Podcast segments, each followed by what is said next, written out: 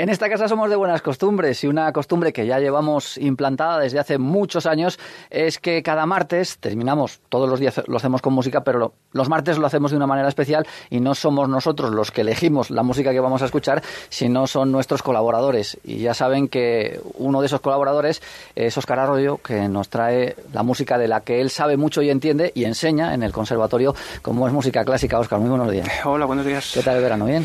Bien, bien. Buen verano para hacer, para ir a conciertos, para viajar, para descansar, para trabajar también un poquito, para estudiar el piano. Además, los veranos también son época para festivales de música clásica, no solo pues para los macrofestivales de rock, de pop, etcétera, etcétera, sino también de música clásica. Mucho antes de que se, se inventaran los festivales de música pop, ya existían los festivales de música clásica desde hace muchos siglos. Entonces, sí, efectivamente, hay grandes y buenos festivales por, por toda España. Nosotros aquí en Ávila ya hicimos también nuestros pinitos, como la gente sabe, con nuestro abulensis. Pero bueno, la verdad es que es, es una muy buena época para viajar, escuchar música y, como te digo, para, para disfrutar de esas largas tardes. Nosotros disfrutaremos una martes al mes de, de, tu presencia y de la música que nos quieras traer hoy que has elegido para, para empezar temporada en este mes de septiembre. Bueno, vamos a empezar con... Me tomo otra vez la licencia como pianista, con música para piano, con música no clásica, música del romanticismo, pero música eh, magnífica del gran compositor Robert Schumann. Vamos a escuchar un poco algunas secciones de su concierto para piano en la menor, uno de los mejores conciertos para piano que, que se han escrito nunca, uno de los favoritos de cualquier pianista. Y por una cuestión que les contaré después, escuchen bien cómo empieza esta obra.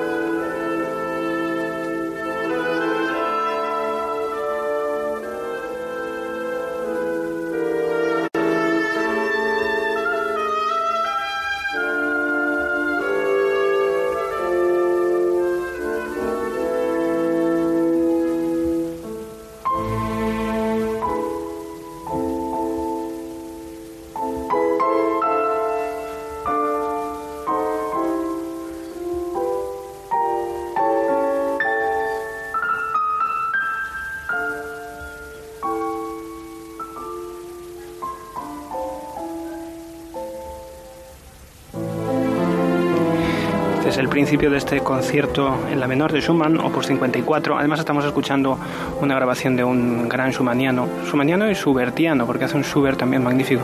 Eh, estamos escuchando a Raúl Lupu, uno de los grandes pianistas, a mi parecer, vivos. Eh, siempre digo muchas veces que, que quizás no hay pianistas vivos que toquen como antes, pero bueno, algunos tocan mucho y muy bien, con mucho gusto y con mucha exquisitez como Lupu.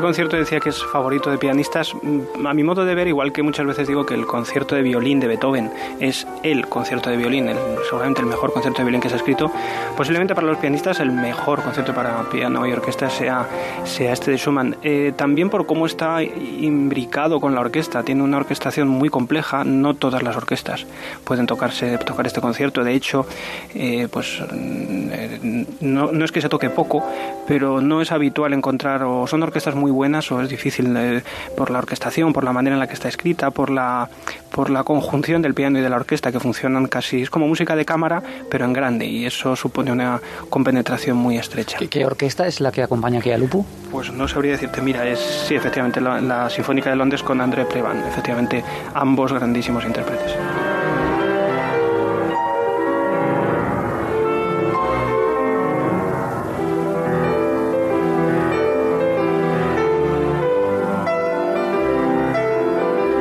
Es una obra tremendamente original por cómo está escrita, por las texturas, por la imaginación de las líneas melódicas, las armonías. Es una obra muy especial. Decía antes que escucháramos con atención cómo arrancaba, hemos visto que ahora contaré una anécdota muy simpática, cómo arrancaba el primer movimiento con ese acorde inmediatamente se echaba encima el piano. Vamos a escuchar ahora el arranque del segundo movimiento.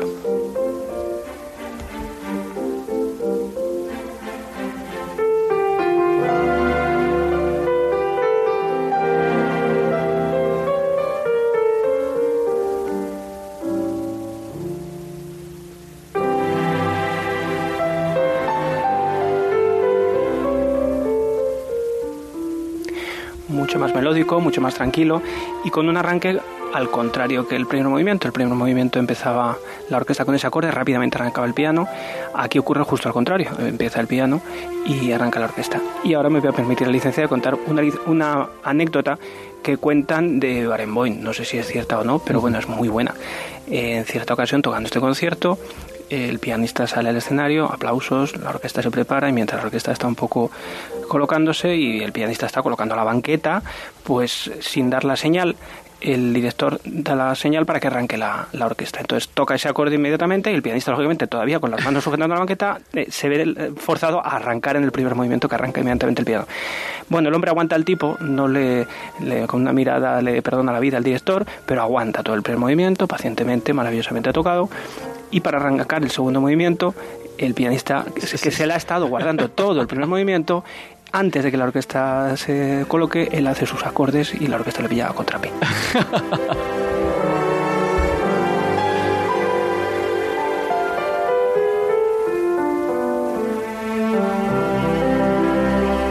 lucha de egos ahí o qué? Me imagino que sí, pero en cualquier caso no sabemos si el, arranque del primer movimiento fue intencionado o no, pero desde luego la calma del pianista por aguantar todo el primer movimiento pacientemente, eh, guardándosela al director para el segundo movimiento y eh, debía ser digno de, digno de admiración. Lo que es evidente es que en este tipo de obras es imprescindible la perfecta coordinación entre unos y otros. Efectivamente, además una, una obra como esta, como te digo, otros conciertos, pues es una especie de batalla entre la orquesta y el, piano, el concierto de Tchaikovsky, los conciertos de Rachmaninoff, es una orquestación, pero esta, este Schumann, que al final no es más, como te digo, que música de cámara en grande, música de cámara puesta en una orquesta grande, pues requiere una compenetración exquisita y, bueno, la verdad es que el resultado puede ser tan genial como esto.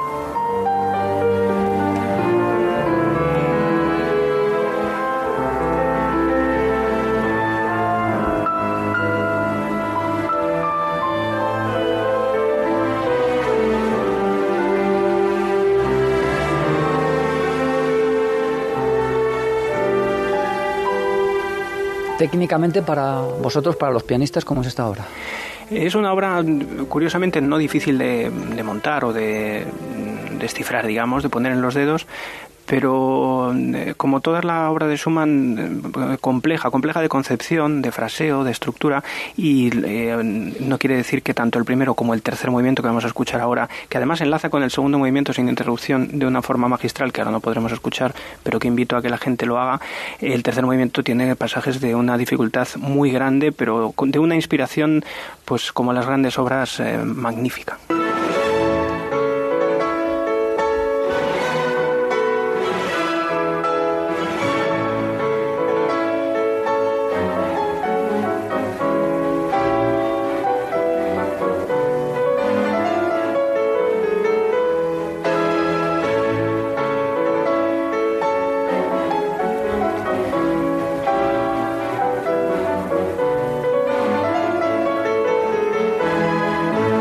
Hemos hablado en alguna ocasión que Schumann tenía esos problemas de personalidad psicológicos, una personalidad bastante compleja. Al final de su vida, bueno, se volvió loco, se tiraba al ring, eh, bueno, en fin, eh, todo tipo de, de, desvanes de, y de problemas de ese tipo pero esto, como decía, esto, esta personalidad, esta forma de ser de él se, se plasma en su, en su música y, y esta, este tercer movimiento es muy enérgico, muy, con muchísima energía, con mucha movilidad, con mucho anhelo, ¿no? Eh, mientras que el, primer, el segundo movimiento es mucho más calmado, más tranquilo, ese, ese, esa doble personalidad que subyace en toda la obra de Schumann. Todas las obras de Schumann tienen arranques de, de una energía enorme y luego de repente unos contrastes enormes, ¿no? Como, es una música bipolar de alguna manera, es una música psicológicamente compleja y para el que la estudia también te, tienes que zambullir en esa forma de pensar o en, la propia psicología del autor.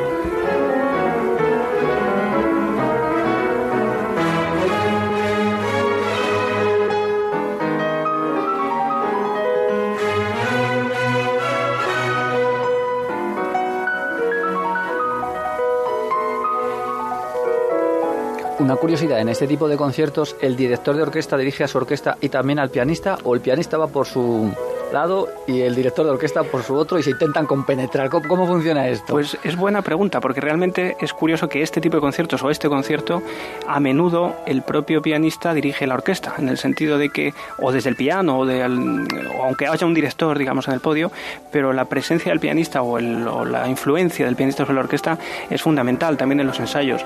Como te digo, este, eh, hablando de este tipo de conciertos, en los que funcionan de manera muy camarística, muy orgánica. ¿no? Hay otros conciertos porque son mucho más independientes y puede trabajar la orquesta de forma autónoma mucho tiempo, la orquesta y luego juntarse al pianista, no exagero, hay veces que se junta una hora antes del concierto, lo da una vuelta y ala al público. Pero esos son los, buenos y bueno, el resultado puede ser de aquella manera. Pero en este tipo de conciertos, cuando las cosas se quieren hacer bien, eh, se trabaja desde el principio de forma integrada y, como bien dices, con una fuerte presencia del pianista en papeles de, casi de dirección. Aquí manda, el pianista manda. Aquí manda el pianista.